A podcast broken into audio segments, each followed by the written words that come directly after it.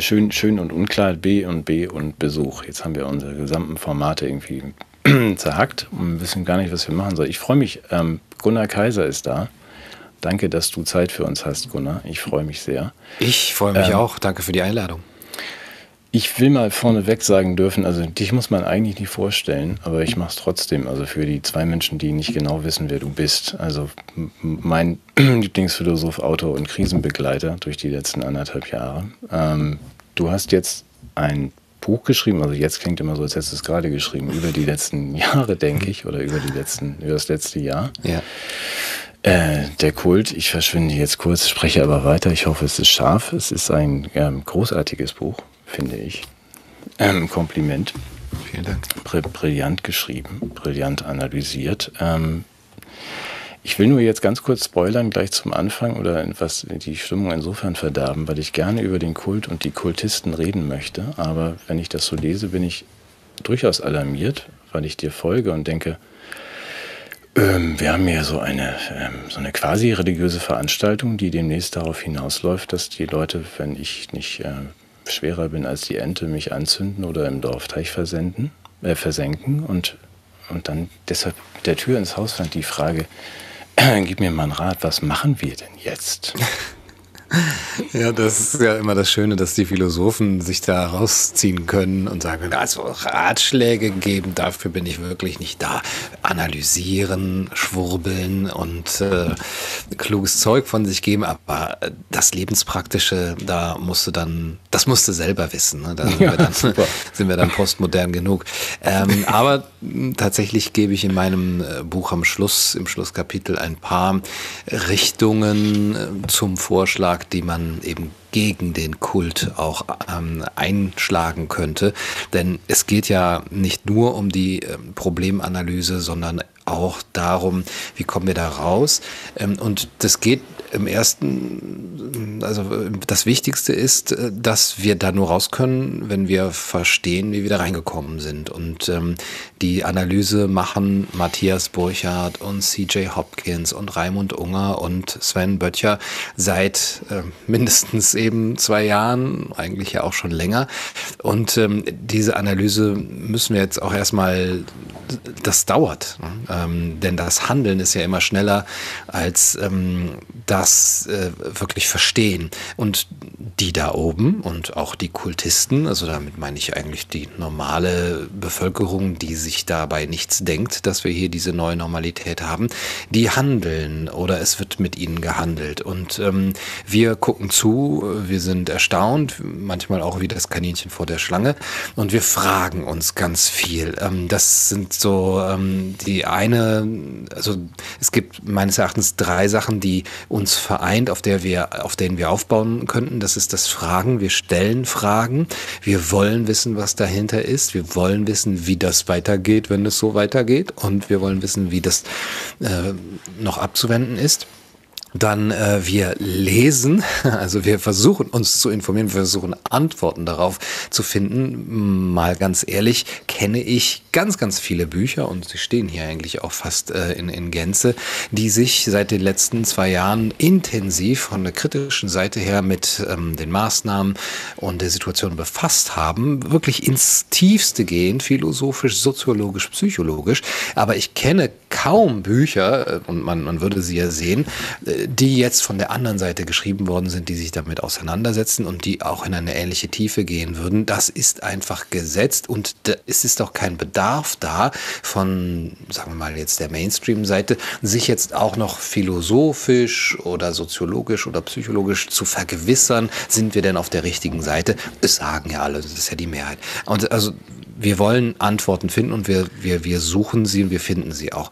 Und das, das dritte und auch eben sehr wichtig ist die Vernetzung, die wir ja schon so oft angesprochen haben, die auch lange, lange dauert. Ähm, ich biete das ja immer wieder an auch und ähm, diese Vernetzungen müssen jetzt erst entstehen, weil sie zwischen Leuten sind, die sich bisher gar nicht kennen, die auch teilweise diese neuen technischen, ja, alles Neuland für uns, äh, Möglichkeiten erstmal für sich erobern müssen. Wir haben Lagerfeuer Der Hoffnung gemacht. Wir haben Spaziergänge gemacht. Ich habe schon im letzten Winter Spaziergänge ja, organisiert in einzelnen Städten, die sich teilweise noch treffen. Es gibt Abendessen ähm, und es gibt äh, einen Discord-Server zum Beispiel, auf dem sich jetzt meine Community trifft und einfach erstmal ähm, die Lage bespricht. So, und das ist jetzt alles die Frage, ist das schon Handeln? Ist das schon etwas, was wir tun? Ich meine, ja. Ich meine, wir kommen gar nicht umhin. Wir haben aber das große Problem, auf der einen Seite ist es so dringlich und auf der anderen Seite äh, zeigt sich kaum ähm, eine, eine Veränderung. Äh, ein, es wirkt nicht so, es wirkt so, als würde es nicht wirken. Äh, es scheint keine Effizienz zu haben, das, was wir alle machen. Und viele werden ungeduldig. Und meines Erachtens ist das jetzt das Wichtigste, sich an den positiven Dingen äh, festhalten, hochziehen. Und das sind einmal die positiven Dinge im Persönlichen Persönlichen, in der Vernetzung, die Leute, die man kennenlernt, und zum anderen aber auch das, was jetzt auch passiert. Ähm, kommen vielleicht gleich auf so aktuelle äh, Sachen. Es, mein Empfinden ist jetzt mittlerweile auch, es bröckelt und viele schreiben es schon. Ähm, und da, da, bis zum Dezember hatte ich das überhaupt nicht. Da habe ich gedacht, okay, das ist äh, alles verloren und es ist auch immer noch alles gefährlich, aber es sind viele Anzeichen da und an, das sind auch positive Anzeichen. Ja, alles viel zu spät und so weiter. Und dann müssen wir über diese Anzeichen äh, auch die Geduld ähm, aufbringen. Und das ist so eine persönliche Sache. Also ich bin jetzt, ähm, sorry für die lange Antwort auf die kurze Frage, ich bin jetzt wirklich dazu übergegangen, auch aufgrund von persönlichen, äh, wie sagen wir, Schicksalsschlägen oder so, also äh, Krankheit, äh, wirklich, also physische Krankheit, die meinem Körper, die mir sagt, mh, hm, Jetzt geht der Weg mal woanders hin. Jetzt mhm. kümmerst du dich mal um dich.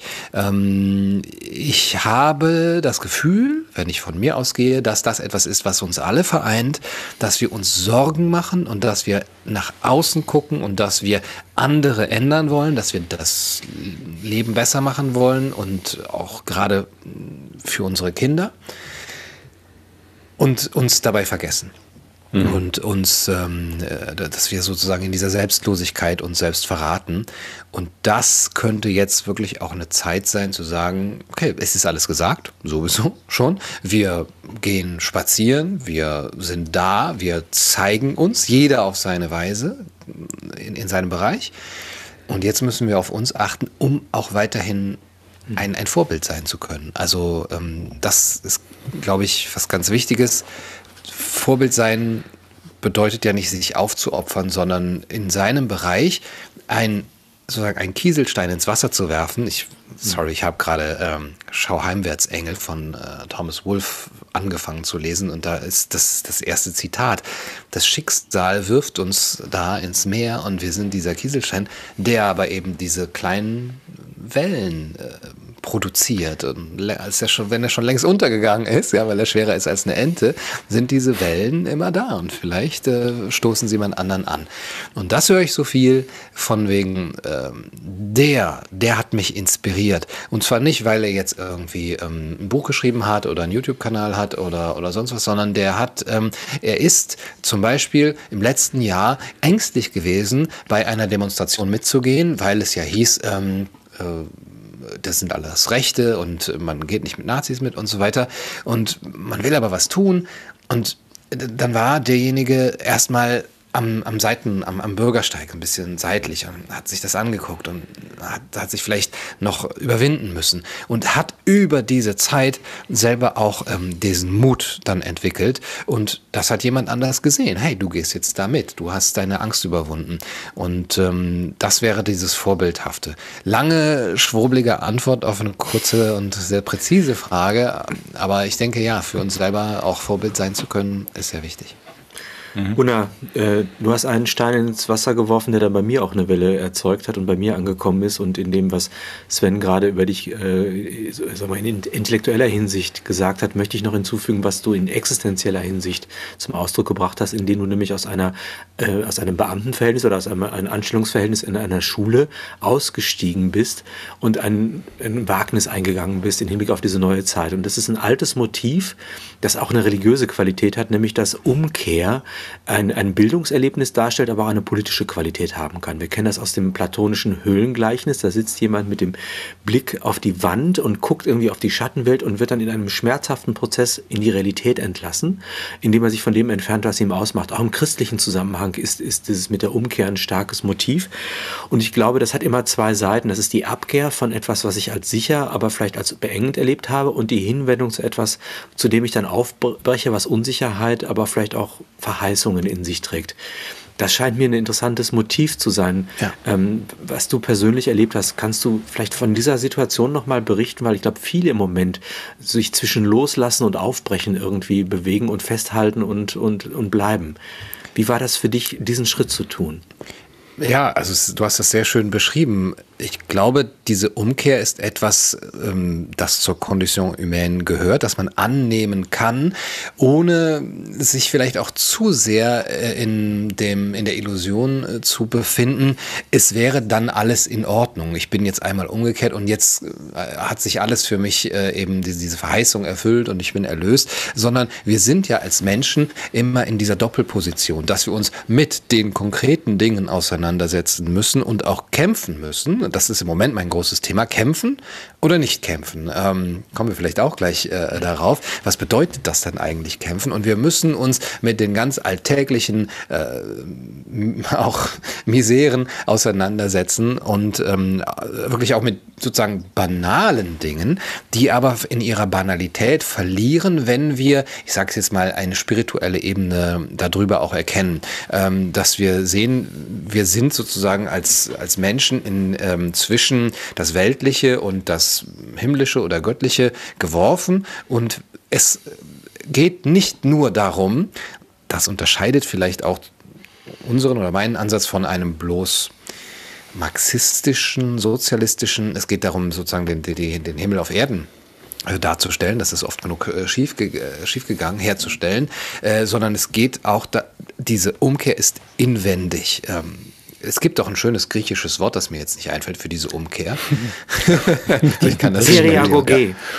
Ja, ja. Ähm, ja und die, die ist, die ist in uns selbst. Ähm, na, ne, und wie, wie es auch bei Paulus heißt, das Himmelreich ist inwendig in uns. Und das ist, ist sorry, aber es ist ja Sonntag, äh, wenn es jetzt so ein bisschen spiritueller wird oder religiöser wird, ähm, dass wir diese Krise nutzen können, auch um äh, zu sehen, es geht bei der Umkehr nie in erster Linie darum, ähm, wenn es zum Beispiel heißt, äh, die berühmten Leute mit dem Schild kehret um, das Ende ist nah, ja, die stehen dann da, der Straße kehret um, das heißt, äh, bessert euch, ja, hört auf, Alkohol zu trinken oder Glücksspiel äh, oder zu tanzen, äh, ja, sondern seid Temperenzler und äh, mäßigt euch. Es geht bei der Umkehr, also bei dieser christlichen oder religiösen Idee eigentlich ähm, darum, selber in sich zu merken, was das spirituelle, was der spirituelle Kern ist. Und dann jederzeit auch merken zu können, ah, da ist noch eine Ebene darüber. Und zu dieser Ebene haben wir, wie ich meine, jederzeit auch ähm, Zugang. Ähm, und wir, die Umkehr besteht darin, diesen Zugang zuzulassen, ähm, sich Zeit dafür zu nehmen. Ähm, Im Englischen kann man das gut mit 3S äh, ausprobieren äh, oder, oder, oder darstellen. Äh, Silence und ähm, Solitude und Service, ähm, also eigentlich Gebet dann vielleicht.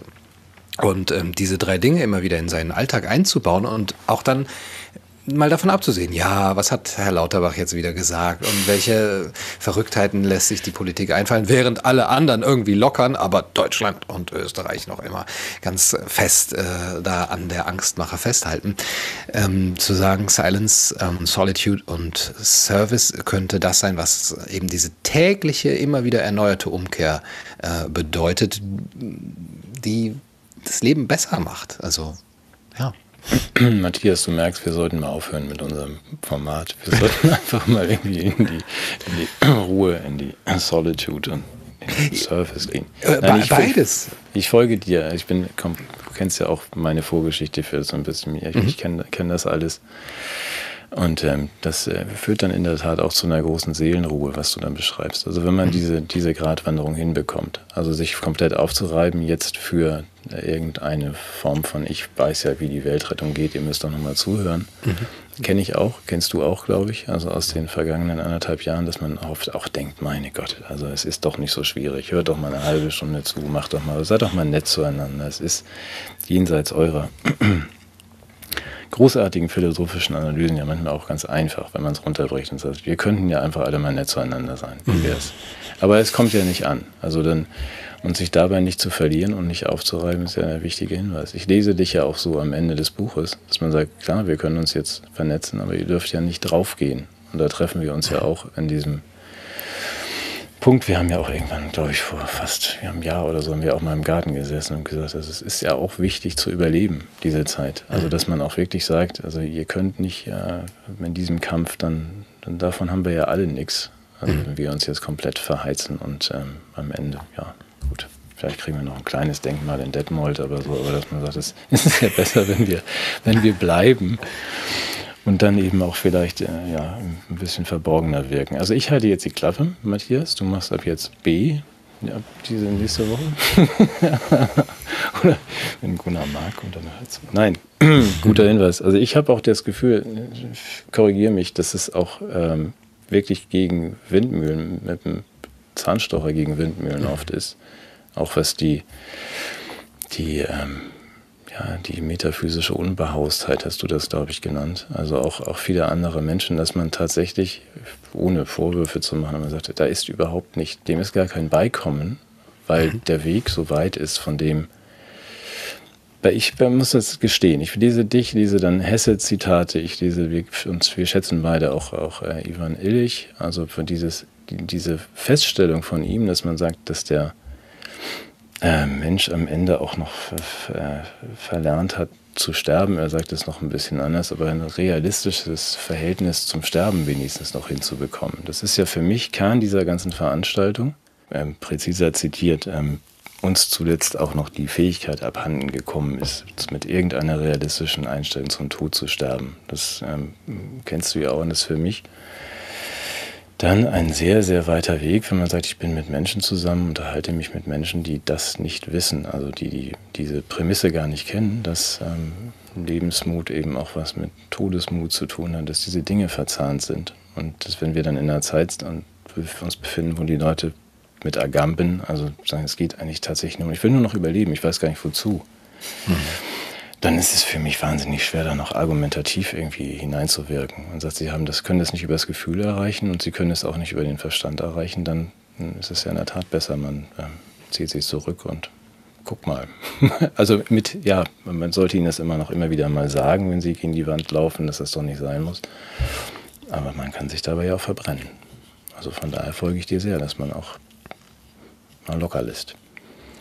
Ja, und vielleicht das auch akzeptiert, dass wir, um es so zu sagen, von zwei Arten von Menschen derzeit sprechen müssen. Also diese Spaltung der Gesellschaft kommt ja nicht von ungefähr, sondern sie geht ja auch wirklich ins Persönliche und Psychologische hinein, dass man sehen kann, es gibt Menschen, die einfach nicht davon angesprochen werden, von, sagen wir mal, der Versuch der Freiheit, um es mal so zu sagen, und, und der, der Menschenwürde, ähm, sondern die, die Sicherheit ähm, priorisieren, sagen wir so, und äh, Angstfreiheit oder versprochene Angstfreiheit und dafür sehr, sehr viel zu geben bereit sind. Und das zu akzeptieren ist ein wichtiger Schritt, glaube ich, weil wir ja schon darauf angewiesen sind, so eine gewisse ähm, Gleichheit der Menschen anzunehmen, weil wir ja alle in einer Demokratie auch ähm, darauf äh, aufbauen müssen, dass jeder zumindest theoretisch in der Lage ist, sich mündig äh, zu verhalten und mit bestimmten Themen zu beschäftigen und dann auch abzuwägen ähm, im Sinne des Gemeinwohls ja. oder des, äh, der, des, der Volonté Générale. Also so die Idee. Das heißt, ähm, wir dürfen das anderen Menschen nicht per se absprechen. Das Problem ist aber, dass ähm, uns die ähm, Menschen, die eben so sehr auf Sicherheit aus sind und ähm, sich diese Ver Verheißung der Freiheit gar nicht ausmalen können und was da verloren geht, dass die uns ja mit äh, runterziehen, mit reinziehen in, ins Schlamassel, sonst wäre es ja alles nicht so ähm, das Problem. Und da würde ich äh, auch nochmal anknüpfen mit dem Gedanken, kämpfen oder nicht kämpfen ich habe jetzt äh, in, in meiner Verzweiflung äh, Netflix gebingewatcht und zwar die Serie Ozark. Und ähm, da ist mir nochmal so aufgefallen, wie diese ganzen Serien gemacht sind, so auch ähm, Breaking Bad oder Prison Break oder so, die sind ja alle nach einem bestimmten Schema gemacht. Und das ist ein sehr kluges Schema, weil es eben so was Menschliches äh, widerspiegelt. Das, es geht immer darum, dass die Menschen zusammen sind, aber unterschiedliche Interessen haben, aber trotzdem wie in einem Schmelztiegel zusammengehalten werden. Oder wie in dem, in dem Film Flucht in Ketten zum Beispiel. Ja, die, die hassen sich, aber sie sind durch Ketten zusammengebunden. Also sie haben total unterschiedliche Interessen, aber sie sind in einer Familie zum Beispiel. Und dann müssen sie kämpfen, aber um ihre Dinge zu erreichen und gleichzeitig den anderen entweder verführen, überzeugen oder eben äh, überreden oder ähm, was auch immer. Und mein äh, das macht Spaß dazu zu sehen. So, das war, ist mein Empfinden. Natürlich, sonst hätten die Dramen seit Aeschylus und eben auch solche Serien keinen Erfolg das heißt, der Kampf mit dem anderen, der so anders ist, den wir, dessen Interessen wir gar nicht verstehen können und Motivationen vielleicht oder nur schwer, der macht ja auch Spaß zum äh, zuzusehen, wenn man nicht drin steckt eigentlich. Und meine Vermutung ist, er macht am äh, bestimmten Persönlichkeiten, Persönlichkeitsprofilen noch viel mehr Spaß, wenn sie da drin stecken. Ich würde uns mal unterstellen, uns macht das eigentlich keinen Spaß. Wir wollen eigentlich in Ruhe gelassen werden und wir wollen eben, die Leute miteinander auskommen. Aber es gibt sehr viele Leute, die finden das richtig toll, wenn da jetzt eine Gegenbewegung ist, die äh, darauf angewiesen ist, sich sozusagen damit auseinanderzureiben äh, oder damit ja äh, dagegen zu reiben. Und deswegen werden die nicht in Ruhe gelassen, weil die Serie sonst zu Ende wäre. Das Drama wäre sonst zu Ende und was wäre schlimmer, dann hätten wir ja gar nichts mehr zu gucken. Und ich nehme mich da auch nicht ganz raus, weil natürlich gehe ich auch immer wieder in den Konflikt und so weiter. Und äh, sag eigentlich, so in den letzten Monaten, Überzeugen bringt nichts, kämpfen bringt nichts, äh, geh in das Nicht-Kampf-Prinzip und äh, da kann man noch irgendwelche taoistischen Weisheiten noch drunter schreiben ähm, und versenke dich in dich selbst, nicht in den Teich. Äh, aber auf der anderen Seite, ja, es ist ein Kampf und zu ähm, das zu negieren, während die andere Seite aber kämpft ja, und, und, und den Krieg haben will, also Krieg jetzt erstmal nur noch metaphorisch gesehen als Vater aller Dinge, äh, das könnte wirklich wirklich schädlich sein. Und dann auch zu akzeptieren, ja, es ist ein Kampf, aber dann vielleicht ein spiritueller Kampf. Also wirklich einer, wo man sagen muss, wir, wir kämpfen darum, dass wir ein glückliches Leben führen können, innerhalb dieser Gesellschaft mit der Hoffnung, die aber nicht bei uns selber liegt, das zu verwirklichen, dass äh, später eben ähm, die sich andere Menschen daran ein, ein, ein Beispiel nehmen äh, können. Und die Hoffnung auch fallen zu lassen, dass das jemals die ganze Gesellschaft ähm, ergreifen wird. Weil das ist das, was mich, ich weiß nicht, wie es euch geht, am meisten kaputt gemacht hat. Ähm, die, diese Hoffnung, ne, so wie du es ja auch gerade gesagt hast, sie müssen es doch mal verstehen und sie müssten doch eigentlich das Gleiche wollen. Aber mhm. vielleicht wollen sie es nicht. Das ist ja auch der Modus operandi der anderen, sozusagen die Beglückung im Modus der Vergewaltigung. Also das heißt, es gibt ein bestimmtes Lebenskonzept, das uns angetragen wird, in dem Fall eine Gesundheits, äh, ein Gesundheitsregime, das uns erlösen soll. Und ich glaube, das ist auch dann der große Unterschied. Also ich möchte zwei, drei Punkte mal für mich sortieren, ob ich das richtig verstanden habe. Also das eine ist das Kämpfen gegen etwas und auch eine Erfahrung einer Anerkennung der eigenen Existenz und des mhm. Wertes, dadurch, dass ich mich an etwas abarbeite. Das mhm. kann ich für mich selber nachvollziehen, auch in meiner Biografie in den letzten zwei Jahren. Mir wurde alles geraubt, was sozusagen positiv mein Leben ausgemacht hat. Das war weg. Und ich hatte zumindest etwas, dass ich sagen konnte, naja, aber das sind diejenigen, die machen es falsch, an denen argumentiere ich mich jetzt irgendwie ab. Mhm. Habe dann aber auch gemerkt, dass es ganz gut ist, wenn man auch weiß, wofür man eigentlich steht und äh, wofür man kämpfen muss. Und hatte dann aber so eine Beglückungsneigung zu sagen, ja, das müssen die anderen ja auch teilen. Mhm. Und habe dann gemerkt, dass ich mich selber auch im Grunde sehr erschöpfe und auch mhm. den Menschen, für die ich verantwortlich bin und in den, mit denen ich in Liebe verbunden bin, gar nicht mehr so da sein kann. Also sozusagen das, wofür ich kämpfe, kann ich selber gar nicht mehr Leben halten. Ich erschöpfe mich eigentlich letztendlich im Abkämpfen und das, wofür ich kämpfe, geht verloren. Mhm. Ich habe immer auch diesen Refugiumsgedanken so verstanden, dass da dann das auch wirklich sein wird. Und ich glaube, die große Zäsur wenn du sagst, wir haben es mit zwei Weisen des Menschseins zu tun, ist es nicht nur Sicherheit versus Freiheit, das wäre sicherlich eine Achse, an der das entlang läuft, es ist sicherlich auch die Achse Funktion versus Sinn. Das heißt, die einen sind bereit, Funktionsdefizite hinzunehmen, weil sie eine sinnerfüllte Existenz führen und weil sie wissen, dass Leben auch Dysfunktionalität bedeutet, mhm. auch Verletzlichkeit, Scheitern aber das kann auch Sinn bedeuten. Und die anderen, die sagen, naja, wir optimieren unsere Funktionen digital und so weiter und, und, und, und wissen aber nicht mal, wofür wir eigentlich funktionieren. Ja. Das wäre für mich die Analyse. Und dann eben auch der Gedanke, dass diese Funktionsmenschen bereit sind, technisch auf ihr eigenes Leben zuzugreifen und äh, das Leben der Maschine möglicherweise favorisieren, während die anderen eher im Rahmen von dem, was Hannah Arendt Handeln nennt, also Sinntaten, das Hervorbringen des eigenen Selbst in einem kleinen Rahmen bevorzugen. Und das ist tatsächlich eine, eine anthropologische Zäsur, das ist eine Wegscheide. Die einen gehen in die anderen und die anderen gehen in die einen. Und ich habe das Gefühl, dass das Bedürfnis der Funktionalisten, diesen Gedanken zu totalisieren, sehr viel größer ist als derjenigen, die ich jetzt als die Humanisten bezeichnen würde. Die sagen, na gut, wenn ihr wollt, entwerft euer Leben doch gerne so, aber lasst uns doch bitte in Ruhe. Mhm und was mir wirklich deutlich geworden ist, und vielleicht hast du, kannst du auch ein paar Fäden in die Zukunft legen, wofür lohnt es sich zu leben? Was, was würdest du sagen, was ist für dich auch unveräußerlich außer der Freiheit und der Spiritualität? Was mhm. würdest du sagen, was macht Leben lebenswert? Also erstmal Dankeschön auch für diese Unterscheidung. Äh, immer wenn ich Matthias Burcher zuhöre, ist mein nächstes Buch schon fast geschrieben, weil es auch gerade tatsächlich sitze ich an einem Manuskript über die Ethik des Impfens und ähm, das passt super da rein. Also ich möchte das gerne dann äh, natürlich mit Verweis auf dich da aufnehmen, diese Unterscheidung zwischen Funktion und, und Sinn. Ähm, und nochmal dazu, das ist ja der Unterschied, der über die ähm, Grenzen bestimmt. Also die reine Funktionalität hat ihre Grenzen eigentlich nur in dem technisch Machbaren und das ist eigentlich theoretisch äh, unendlich. Es hat eigentlich dann keine Grenzen, nur eben das, was, was praktisch jetzt gerade möglich ist. Und da wir durch diesen technisch-wissenschaftlichen Fortschritt diese Grenzen ja immer weiter ausweiten äh, und, und, und immer wieder stürmen, ähm, ist dem Ganzen so ein blindes äh, Leerlaufen ins, ins äh, Endlose sozusagen inhärent. Und ähm, das meine ich, macht unglücklich, äh, wenn man sich das mal vergegenwärtigt. Man kann das vielleicht eine Zeit lang, offensichtlich eine sehr lange Zeit lang, immer weiter treiben. Das kennen wir vom, vom Konsum.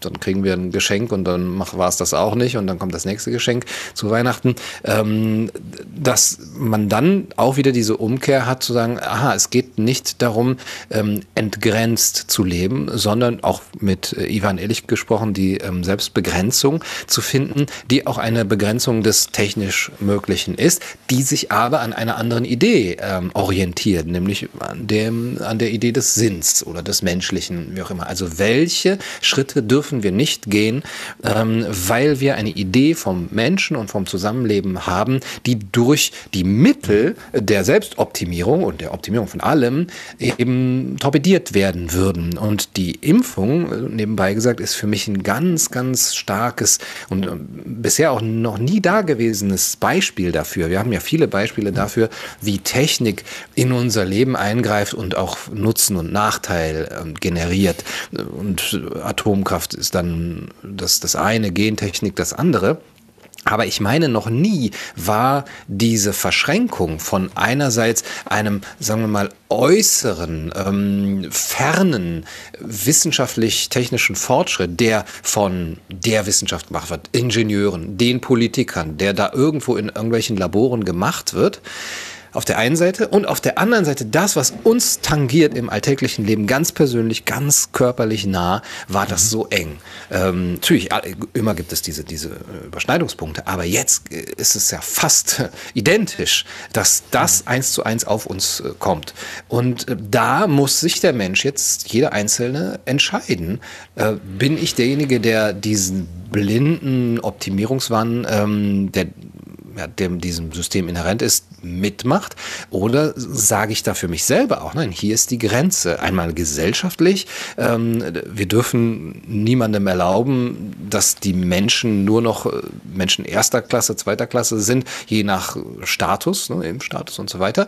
Und dann eben auch persönlich, welche ähm, äh, Opfer bin ich bereit, da, dafür einzugehen. Und das ist nun mal auch wirklich die, das, was ich, ich prophezeie das jetzt schon mal, in den nächsten 20, 50, 100 Jahren auf unsere Zeit mhm. zurückprojiziert wird, da konnten und mussten sich Menschen ganz alltäglich und, und jeder Mensch entscheiden. Und äh, die Opfer waren sehr, sehr deutlich, äh, steht ja, stand ja überall in den Verordnungen, du darfst nicht mehr das und das. Und da, da kann man es wirklich sehr, sehr plakativ machen für alle. Interessante hm. Zeiten. Kleine, kleine Bemerkung, bevor Sven dran ist. Nee, ich, nee, ich mag nee. die Differenz äh, zwischen Opfer sein, das will im Moment jeder, weil man damit im, im gesellschaftlichen Diskurs Aufmerksamkeit erringt, und Opfer bringen. Richtig. Ich glaube, Richtig, dieses ja. Opferbringen, das ist das Thema. Aber Sven. Mhm. Nein, ich, ich, ich, höre aufmerksam zu. Ihr kennt, ihr kennt mich ja auch schon ein paar Tage länger als, mhm. als den Mitschwurbler. Aber ähm, ja, es ist im, im, läuft ja immer das Gleiche hinaus, was wir als Endspiel dann bezeichnen. Und Gunnar, wir sprachen ja auch mal drüber. Es, ist, es steht immer wieder die Frage im Raum, wie weit uns, also, ach mein Gott, besinnt euch auf eure Menschlichkeit und vergesst alles andere. Ich glaube, wir kennen diesen Satz von Einstein und Russell. Ähm, das ist die Frage, die sich jeden Tag stellt. Im Rückblick wird es so sein, wie du sagst. Also wenn man in 10, 20, 50 Jahren also aus irgendwie einer Restmaschine drauf guckt auf diese Zeit, sagt man ja, da hat sich, der, hat sich das entschieden. Und wir stehen ja erst am Anfang dieses, dieses Endspiels. Also wenn wir uns da nichts vormachen, wir, wir sind jetzt reingeraten mit, der, mit diesem Testlauf ähm, Pandemie. Also wie weit äh, können wir gehen und wo stehen die Menschen auf? Also wo sagen sie jetzt, nee, aber das ist, äh, du tust da gerade meinem, meinem Kind, meiner Oma, meinem Bruder weh oder auch den ich gar nicht sehe, den Bruder. Und äh, da bin ich jetzt, äh, bestehe ich auf Menschlichkeit. Das scheint ja nicht stattzufinden. Das ist das, was mich am meisten erschüttert. Also in dieser am meisten überrascht, wie, wie widerstandslos, also wie gering der Widerstand eigentlich ist gegen diese Invasion also dieses, da wird jetzt, was du gerade beschrieben hast, als die Wissenschaft, die ja auch nicht hinterfragt werden darf, was für eine komische Wissenschaft, weil Wissenschaft immer hinterfragt werden muss, äh, bestimmt jetzt in meinem Haus, da kommt einer rein mit einer Spritze und sagt, das mache ich jetzt. Und ähm, keiner protestiert so richtig. Ist, ah, äh, aber wenn die Metastudie von der Johns Hopkins Universität äh, jetzt ähm, zutage fördert, was äh, Schwurbler schon gewusst haben, dass die Lockdowns keine Menschenleben gerecht, äh, gerettet äh, haben, dann ist das irgendwie nicht mehr so ganz richtig Wissenschaft. Das darf doch nicht bestimmen. Also Nein, aber komm, das hatten wir, das politisch hatten wir von Anfang an. Also politisch auch, instrumentalisiert, ja. Ja, also von, wir gelesen von Anfang an auch Ioannidis und so, ne? diese ganzen, ganzen Hinweise, ja. dass man sagt, selbst, selbst wenn die Hopkins und selbst wenn Drosten jetzt käme und sagt, wir können aufhören, würden die Leute ja nicht aufhören. also das ist ein mhm. Grund mehr, sich ans Seeufer zu setzen und mal so ein paar Steine flitschen zu lassen und zu sagen, okay, dann macht das mal unter euch aus. Das ist ja da auch der spannende Teil für uns. Das verbindet uns drei, glaube ich, auch, dass man jetzt nach diesen anderthalb Jahren mal sagen muss, okay, wir haben ja Pflaster für euch, also ich würde es dann auch gerne mal loslassen an der Stelle. Matthias und ich machen es ja hoffentlich auch gelegentlich am Wochenende, dass man nicht ähm, verächtlich, sondern amüsiert davor steht und die heiteren Aspekte dieser Krise irgendwie beleuchtet und sagt, das ist ja einfach aus dem Weltall betrachtet eine wunderbare Comedy, die hier aufführt. Das ist nicht Ozark, das ist äh, eher Al Bundy. und äh, ja, macht mal so weiter. Wir kommen euch helfen mit Pflastern. Aber wir wollen nicht äh, uns zwischen euch und die Wand stellen, auf die ihr gerade zufahrt. Ja. Ich muss, äh, also ich, ich würde das Ganze noch äh, doch dann etwas drastischer sehen, auch nochmal mit Verweis auf Aldous Huxley. Äh, also wenn du sagst, wir sind am Anfang des Endspiels und das Endspiel geht in, in schöne neue Welt, auch wenn das ist vielleicht, äh, das ist natürlich eine literarische Fantasie, aber die gerade eben diese Impfung, alles aber auch, was Biotechnologie, also Humanbiotechnologie äh, betrifft, die jetzt gerade dann so äh, dadurch gepusht wird. Das mhm. ist ja eben so eine, eine, fast eine Anschubfinanzierung, könnte man sagen, oder auch eine Implementierung in das Bewusstsein der Menschen, in den Alltag der Menschen, in die Gesetze, ähm, in die juristischen äh, Diskurse. Ähm, das kann ich sage es jetzt mal wirklich dystopisch, das wird dazu führen, dass wir eine Zweiteilung der Menschen haben, also anthropologische Zäsur, wie Matthias sagt, ähm, im Sinne von Alpha, Beta, Gamma, Delta, mhm. Y. Ja. Und ähm, das sieht man ja jetzt schon. Wir haben in der Philosophie, in der Anthropologie spricht man ja von der Sonderstellung des Menschen. Ja, der, der unterscheidet sich eben vom, vom Tier aber der, die Sonderstellung der Geimpften oder des mhm. geimpften Wesens äh, ist dann auch nochmal was, was man vielleicht in 50 oder 100 Jahren äh, diskutieren werden muss. Ja, das, das, sind, äh, das sind Human Enhanced äh, Lebewesen, die sind mhm. biotechnologisch verbessert und so weiter. Und wo, wann fing das alles an? Ja, wenn es dann eben Historiker gibt, ja, das war, fing genau in dieser Zeit an. Und da äh, bin ich auch eher bei Huxley, der sagt, uns wird vielleicht ein Eiland übrig bleiben, das ähm, ähm, also das niemand wird uns fragen, hey, wie, wie habt ihr das gemacht? Äh, wie, warum seid ihr so gut drauf? Oder warum, äh, warum verzichtet ihr auf die Segnungen äh, von Wissenschaft und Fortschritt?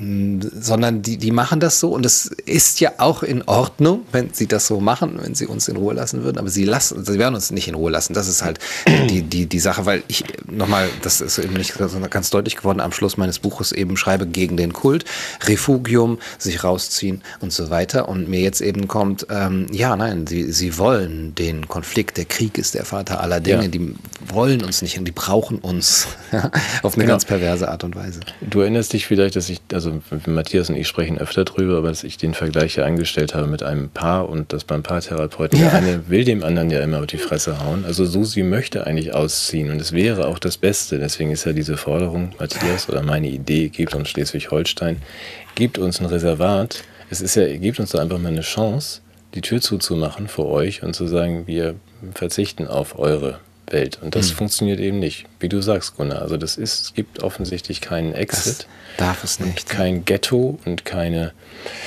Das ist schlimmer als zu allen anderen aparten Zeiten. Also dass man sagt, nee, wir geben euch nicht mal diese Möglichkeit. Wir mhm. können nicht Was mal. Sicher ja.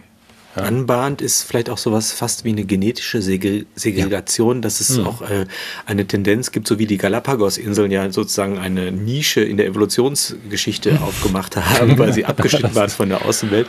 Mag, kann es ja sein, dass auch tatsächlich sich äh, nur Ungeimpfte auch mit Ungeimpften zukünftig fortpflanzen werden. Und äh, auch das ist eine erschütternde äh, mhm. Wegscheide, die sich da abzeichnet. Das, das kann man ja gewissermaßen humorvoll äh, betrachten, aber auch irgendwie ganz erschreckend realistisch. Ähm, ich würde gerne dich fragen, gerade weil du auch angesprochen hast, sowas wie äh, die, die, Spiritualität und auch die Frage nach der Krankheit, die uns zurückwirft auf das Leben.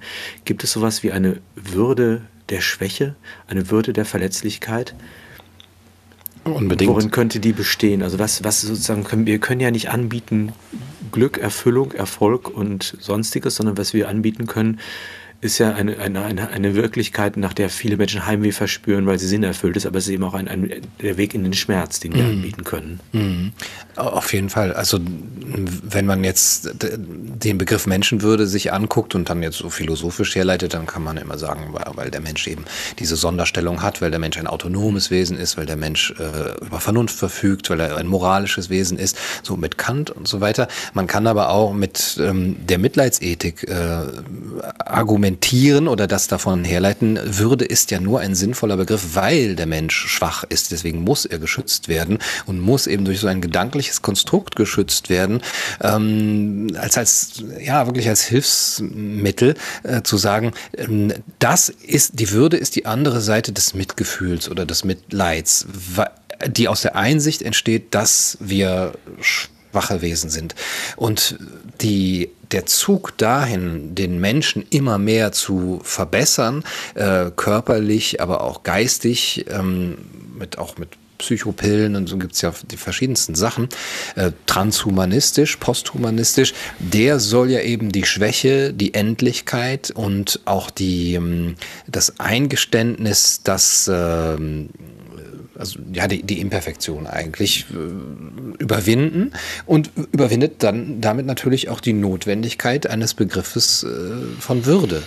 Und ähm, das, das, muss man, das muss man wirklich zusammen sehen. Deswegen, ja, also guter, guter Ein Einwurf, dass, dass, dass wir, also meines Erachtens ist diese ähm, Würde ein Teil dessen, was das, ich bin heute sehr spirituell drauf, ihr merkt das, was unser ganzes ähm, Leben bewegt, nämlich Mitgefühl. So, Mitgefühl andere nennen es Liebe, äh, und die sich dann irgendwie in eine Tat umsetzen äh, möchte. Wenn das aber wegfällt, dann haben wir nur noch die Tat und den Willen und die sind dann blind, um es so äh, auszudrücken.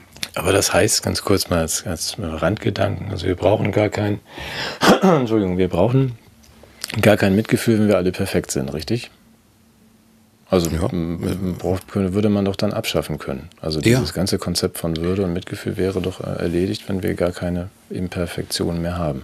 Man kann es dann kaufen als Event. Das ist hm? so eine Art äh, Zusatzleistung, die man buchen kann, wenn man mal im Bereich der emotionalen Unterernährung unterwegs ist. Dann Nein, das ist nur, was Gunnar gerade sagt, ist für mich hm. ein neuer Gedanke aus, dem, aus diesem ganzen transhumanistischen Optimierungszirkus, so. dass man sagt, was eigentlich am Ende dann auch steht, ist nicht nur die Überwindung des Lebens an sich, was ja auch was sehr Menschliches ist. Wir wollen ja dann irgendwann unsterblich werden mit der besten mRNA-Impfung aller Zeiten. Ich will über die Folgen gar nicht nachdenken. Aber dass man auch, wenn man den Menschen wegoptimiert, tatsächlich verzichten kann auf alle Konzepte von Würde und Mitgefühl. Ja. Und man sagt, ja, wozu? Also wozu soll ich denn, wir sind doch alle perfekt. Ich, äh, vielleicht ein Beispiel dafür, weil du auch eben die Paartherapie angesprochen hast. Es gibt ja dieses äh, schöne Beispiel, vielleicht kennt ihr das, ähm, äh, ein Mann und eine Frau, äh, die diskutieren, also die, die, die sprechen miteinander, die Frau sitzt auf dem Sofa und sagt, ich habe so Kopfschmerzen, es schmerzt so sehr. Und ähm, der Mann guckt sie an und sieht, sie hat einen riesigen Nagel äh, im Kopf. Und ähm, sagt er, ja, du hast da einen Nagel, ich zieh dir den mal raus. Und dann äh, klagt die Frau ihn an, bist du verrückt? Äh, es geht mir nicht darum, dass du das löst, sondern du sollst Mitgefühl, ich möchte jetzt hier mein Gefühl ausdrücken und du sollst mir zuhören. Und ähm, das ist natürlich auf so eine bestimmte witzige, übertriebene Weise einmal ähm, das Geschlechterverhältnis ganz gut dargestellt, äh, was aber eben auch zeigt, dieses rein männliche, ähm, optimierende und nur auf die Lösung gehen, würde eben äh, auch die, das Mitgefühl selber als ähm, obsolet darstellen. Warum soll ich denn zuhören? Warum soll ich in dieser Situation Mitgefühl haben mit deiner Schwäche, mit der Imperfektion des Menschen, wenn ich es doch lösen kann? Äh, mhm. Also ziehe ich einfach den Nagel raus oder tu, die, tu die Spritze rein. Da brauche ich kein Mitgefühl mehr. Und meines Erachtens ist Mitgefühl äh, in den kleinen Dingen ja ein Zeichen dafür, dass wir anerkennen, dass der, dass wir selber und der andere eben metaphysisch einfach imperfekt ist. Also, dass er endlich ist, dass er Angst hat vor dem Tod äh, und dass er allein ist. Und das, das üben wir ein, indem wir Mitgefühl zeigen, wenn sich jemand irgendwo verletzt hat ähm, oder wenn es jemandem gerade in einer bestimmten Situation nicht äh, gut geht. Und das ist aber eine Art und Weise, wirklich diese metaphysische, dieses metaphysische, diese metaphysische Schwäche auch ähm, sich einzugestehen als etwas, was uns ausmacht als Menschen. Das Lösen ist im äh, Funktionsparadigma natürlich das Vorherrschende. Äh, ich glaube, Morosow mhm. hat das als Solutionismus beschrieben, also als mhm. der Gedanke, dass alles äh, zu, zu, einem lösbaren Problem umdefiniert werden muss und entsprechend sind dann eben auch ist Bildung Problemlösekompetenz. Nicht mehr Sinnbeheimatung, sondern Problemlösekompetenz. Mhm. Politik ist, ist, ist eben auch entsprechend so aufgestellt, allerdings nur in ihrer Legitimation. Ansonsten ist sie im hohen Maße dysfunktional und produziert Probleme, mal so ganz nebenbei. Aber wo eben niemand hinkommt, ist, ist ja tatsächlich dann die Frage, um, um Willen welchen Sinns möchten wir das machen? Und das ist sozusagen ja. auch nochmal eine, eine Verstärkung dieser, dieser Differenz, oder? Und da sagst du auch ganz, ganz richtig, sie produziert äh, Probleme. Da, das ist ja, da kommt das, die Dialektik dann zum Tragen, dass wenn man nur einen Solutionismus hat als sozusagen letztes Sinnangebot, dann muss man natürlich Probleme auch äh, teilweise selbst produzieren, mhm. um sie lösen zu können. Mhm. Und das führt dann eben auch zu einer Kategorienvermischung, glaube ich, dass die Lebensbereiche des Menschen, da wo er wissenschaftlich unterwegs ist, da wo er politisch mhm. unterwegs ist, da wo er kulturell unterwegs ist, das sind eigentlich normalerweise ganz andere Handlungsbereiche, die eine eigene Sinngestalt, eigene Zielgrößen haben. Mhm. Die werden plötzlich komplett nivelliert im Rahmen dieses technischen Denkens und sowas wie die Schwäche des Menschen, äh, die Rätselhaftigkeit unserer Existenz, die eben nicht in dem Sinne lösbare Aufgabe, sondern existenzielle Aufgegebenheit, haben wir das in der Philosophie genannt. Also etwas, was sozusagen mit meiner Existenz beantwortet werden muss, aber nicht aus der Welt gebracht werden kann, weil ich mhm. das Problem darstelle, um das es letztendlich geht, komplett erschüttert. Und Ja, das untermauert natürlich dieses Bedürfnis nach äh, sozusagen mm, ja, Geschlossenheiten. Und ich glaube, das ist der Unterschied, wenn du sprichst von Spiritualität und kritisierst den Kult. Dann geht es tatsächlich genau, glaube ich, um den Unterschied, dass der, der Kult äh, sozusagen das im Rahmen des Solutionismus behandelt und mhm. sozusagen eine, eine, politische Uniformierung nach sich zieht. Während du, was du Spiritualität nennst, das würde würd mich interessieren, wo du den Unterschied zur Religion siehst oder ob das vielleicht sogar dasselbe ist. Vielleicht. Hm, ah, da, da, bin ich begrifflich gar nicht so äh, trennscharf äh, vorgegangen. Auch mhm. ähm, ist vielleicht auch ein, ein Manko meines äh, Buches, aber da kann man sehr viel, glaube ich, äh, zu sagen. Für mich ist der Unterschied zwischen dem Kult, den wir jetzt am Werk sehen, und einer spirituellen Ebene, das Fehlen dieser spirituellen Ebene beim Kult, dass es eben ein rein materialistischer Kult ist, der sich seinen Überbau suchen muss und den, der es aber eben im Äußeren sucht, zum Beispiel eben im Tragen von Masken, im Verhalten Verhalten äh, sucht und darüber verrät, welche, welch Geisteskind der ist und welche Ideologie dahinter ist. Und das ist eine materialistische Ideologie, die da gibt es ein Kapitel dann drüber, sehr, man sehr weit verfolgen kann in der Geschichte. Jochen Kirchhoff zum Beispiel und äh, Roland Ropers und, und andere, Claudia von Werloff, die haben dafür darüber auch sehr viel geschrieben, wie unser wissenschaftliches Weltbild mindestens seit 500 Jahren eben durch diesen Dualismus oder 400 Jahren Dualismus äh, geprägt ist, der die Innenseite des Menschen eben beginnt, begonnen hat zu negieren äh, und abzuschließen abzuschaffen. Also um damit eigentlich das Menschliche abzuschaffen, das Subjektive abzuschaffen, ähm, dass man nämlich alles messen kann, dass man äh, den Menschen reduzieren kann oder das, äh, das menschliche Gefühl reduzieren kann. Liebe kann man reduzieren, Freiheit gibt es nicht, äh, Willensfreiheit ist nicht vorhanden, ist alles determiniert. Ähm, dann fällt natürlich die eigentliche Dimension des Menschlichen weg und diese, den sehen wir in diesem materialistischen Kult äh, auch am Werk, in dem es eben nur darum darum geht, die Menschen zu behandeln als Objekte ähm, und nicht in ihrem Eigenwert und ihrer Würde. Kannst ja, für mich wäre das Außen, ja. wenn ich den, gerade diesen Bogen zur Religion noch kurz herstellen darf, also sozusagen die Negierung des Innen, aber auch die Negierung des Außens, äh, dass dieser materialistischen Immanenz sozusagen nochmal ein Fragezeichen einschreibt. Und das Verhältnis dazu wäre für mich Religion. Ja.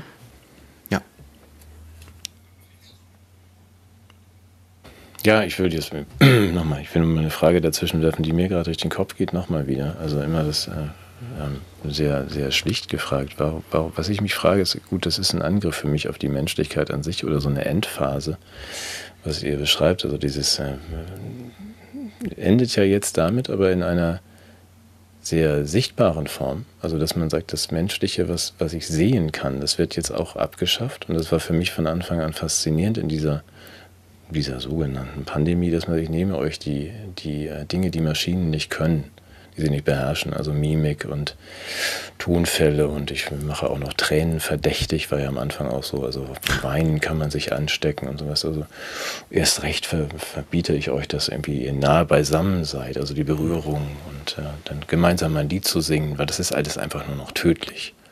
Und dass man ich wundere mich nur, dass die Menschen sich selbst so wenig bedeuten, also dass ihnen das Menschliche so wenig bedeutet. Dass man sagt, darauf kann ich auch gut mal ein, zwei, drei oder zehn Jahre oder ganz verzichten, mich in eine Plastiktüte einschließen zu Hause mit Zoom und werde dann wahrscheinlich vier Jahre älter oder vier Minuten älter, wahrscheinlich, wenn es realistisch betrachtet wird. Aber warum bedeutet uns dieses Menschliche so wenig?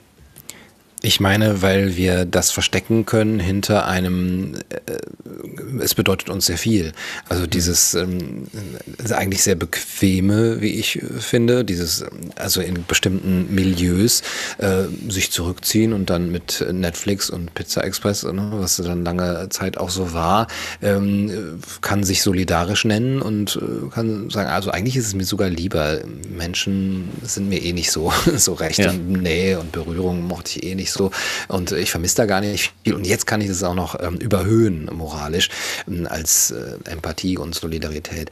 Ähm, es gibt einen sehr interessanten Text, sorry, wenn ich auf deine sehr ehrliche und einfache Frage jetzt wieder in diese, diese schwurblerischen Höhen oder Tiefen absteige, von Helmut Plessner, der heißt Menschenverachtung. Und der bezieht das genau auf diesen Prozess, den wir jetzt eben hier dargestellt haben, wie das wissenschaftlich-technische Weltbild es uns sozusagen unabdingbar macht, dass wir den Menschen selber hassen lernen. Also ganz äh, im, im Alltag auch, weil der Mensch ja auch äh, so ein, ein, ein, ein, imperfektes Wesen ist. Und das sehen wir jetzt auch noch, wenn wir ihm die, ähm, die Utopie und die Auswüchse eben dieser, dieses technischen Fortschritts entgegenstellen, was eben die Geimpften alles können könnten oder können sollten, ja, wogegen die alle äh, immun alles immun sein sollten. Es gibt ja von der BBC einen sehr schönen Artikel, der heißt Could mRNA make us superhuman? Mhm. Ähm, also das ist sehr, sehr verräterisch und diese Bewegung gibt es natürlich auch.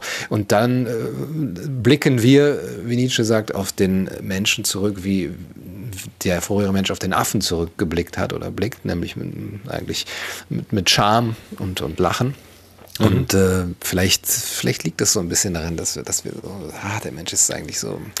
Äh, du meinst die kommende Auch das Natürliche, ja, das Natürliche, da, da ist es vielleicht auch noch eine, eine, Ebene, die man irgendwann mal ansprechen kann, äh, weil wir auch ja Angst vor der Natur haben und, und äh, durch, so sehr von ihr abgeschirmt sind, dass wir allergische Reaktionen, auch metaphorisch gesehen, entwickeln dagegen. Und wenn jetzt irgendwie wieder was Natürliches kommt und dann auch noch sowas wie ein Virus, ähm, dann wollen wir uns abschirmen dagegen und entwickeln so eine Hypersensibilität. Ich will auf den Plessner nochmal eingehen, sehr schön, den werde ich mir gleich, also es ist in Reichweite das Buch, aber ah, ich habe es noch nicht gelesen. Ähm, damit es nicht nach Wissenschaftsfeindlichkeit klingt. Es geht, ja. glaube ich, nicht darum, dass das Wissenschaftsmodell selber das Problem ist, sondern die, äh, als Erkenntnisform ist es großartig, aber als Lebensform ist es mhm. problematisch. Mhm. Ich habe in den Denktagebüchern von Hannah Arendt was sehr Schönes gefunden, wo sie einen Zusammenhang stellt zwischen der Ausstreuung des wissenschaftlichen Motivs in dem politischen Raum als Strategie des Totalitarismus. Und mhm. den Zusammenhang habe ich erst gar nicht nicht gesehen. Ich fand es aber sehr, sehr interessant, weil der Totalitarismus besteht ja auf der Isolation der Menschen und, und der Gleichförmigkeit ihrer Art und Weise, mit den Dingen umzugehen.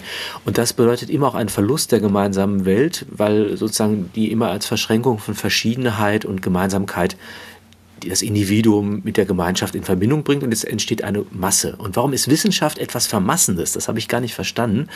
Und sie sagt, äh, weil es das bedeutet, dass sich eigentlich jeder an die Stelle des anderen treten muss. Das Forschungssubjekt das im Labor steht und Ergebnisse anstrebt, ist im Grunde, hat kein Geschlecht, hat kein Lebensalter, hat keine Zahnschmerzen, hat keine religiösen Überzeugungen, sondern hat sozusagen eine reine, ist ein reines Destillat einer, einer Funktionseinheit des Menschen, die sozusagen Erkenntnisfunktionen vollzieht. Und dann muss jeder an die Stelle des anderen treten können. Und das ist für Erkenntnis was ganz Tolles. Nur im Leben muss ja nicht jeder an die Stelle des anderen treten, weil dann braucht man eigentlich nur einen und alle sehen gleich aus, sondern jeder ist unvertretbar er selbst. Mhm. Und das findet der Totalitarismus schrecklich und deshalb greift er zu diesen wissenschaftlichen Modellen. Das ist ja das Interessante, dass ja gerade die Irrationalität der Totalitarismen des 20. Jahrhunderts sich auf Wissenschaftlichkeit bezogen haben. Also mhm. die Prognose einer bestimmten Blutsentwicklung auf der Rassentheorie oder die, einer bestimmten historischen Entwicklung im Hinblick auf die Eigentumsverhältnisse der Menschen mhm. haben ja eine Grundlage geschaffen, die eigentlich die, die, das, das die persönliche Differenz völlig ausgeräumt hat. Und deshalb, damit jetzt niemand, der das jetzt hört, denkt, die sind gegen Wissenschaft, weil wir, wir möchten ja gerade, dass die Wissenschaft wissenschaftlicher ist und nicht ideologisch, aber wir sind gegen eine Übersetzung der Ideologie aus den Quellen der, der Wissenschaft heraus. Das ist, glaube ich, auch noch ein wichtiger Unterschied. Mhm.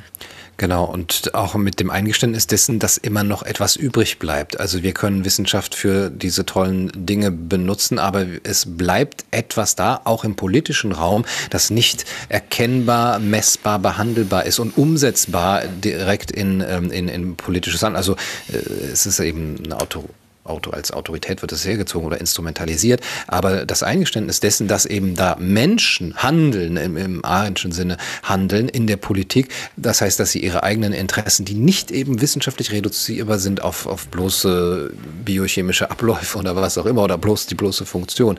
Und noch ein ähm, äh, Zusatz vielleicht, der anschließt an das, was Sven auch ganz am Anfang gesagt hat, was, was tun wir denn eigentlich?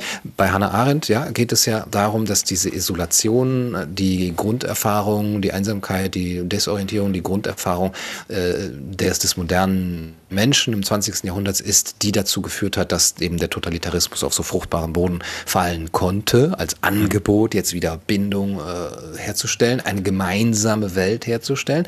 Und was wird auch geschädigt oder andersrum, was stellt gemeinsame Welt her?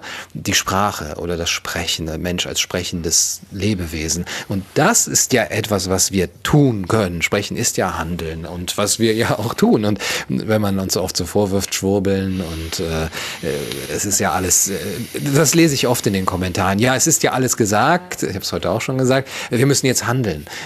Tatsächlich ist unser Sprechen Handeln, unser Nachdenken ist Handeln und es ist eine sehr hohe Form auch äh, des, des, menschlichen Handels. Und das tun wir hier. Wir, wir ähm, stellen Gemeinschaft her dadurch. Und das ist das Gegenmittel gegen den Totalitarismus. Hm. Ich muss eine Frage zwischendurch dir mal stellen, Gunnar, weil also ich habe beim Kultlesen so gedacht, die äh, vorherigen Kulte, also ich kenne zwar nicht alle, aber ähm, haben ja doch teilweise ganz, ganz originelle Stories. Da sind wir bei Matthias und meinem Lieblingsthema mit den Erzählungen, ob wir sowas brauchen oder nicht. Aber ich finde, also korrigiere mich, dass dieser, dieser Kult eigentlich ziemlich armseliger ist. Weil, naja, mir fehlt einfach die, das große Versprechen. Also, wo man sagt, dass die, äh, die Kulte und die ganzen Erzählungen, die wir vorhatte von, von Nationen, an denen die anderen dann genesen, wir müssen mal ein bisschen Krieg führen, oder von Göttern, die uns, uns von ewigem Leben, also in diesem Kult verspricht mir, ist mir wenig versprochen oder äh, sehe ich da was? Verpasse ähm, ich was? Ich gehöre ja den. Ja, mhm. bitte. Es, doch, ich würde das unterschreiben. Armselig ist auch genau das richtige Wort dafür, aber ich glaube, verspricht schon sehr viel, äh, wenn nicht alles. Ne?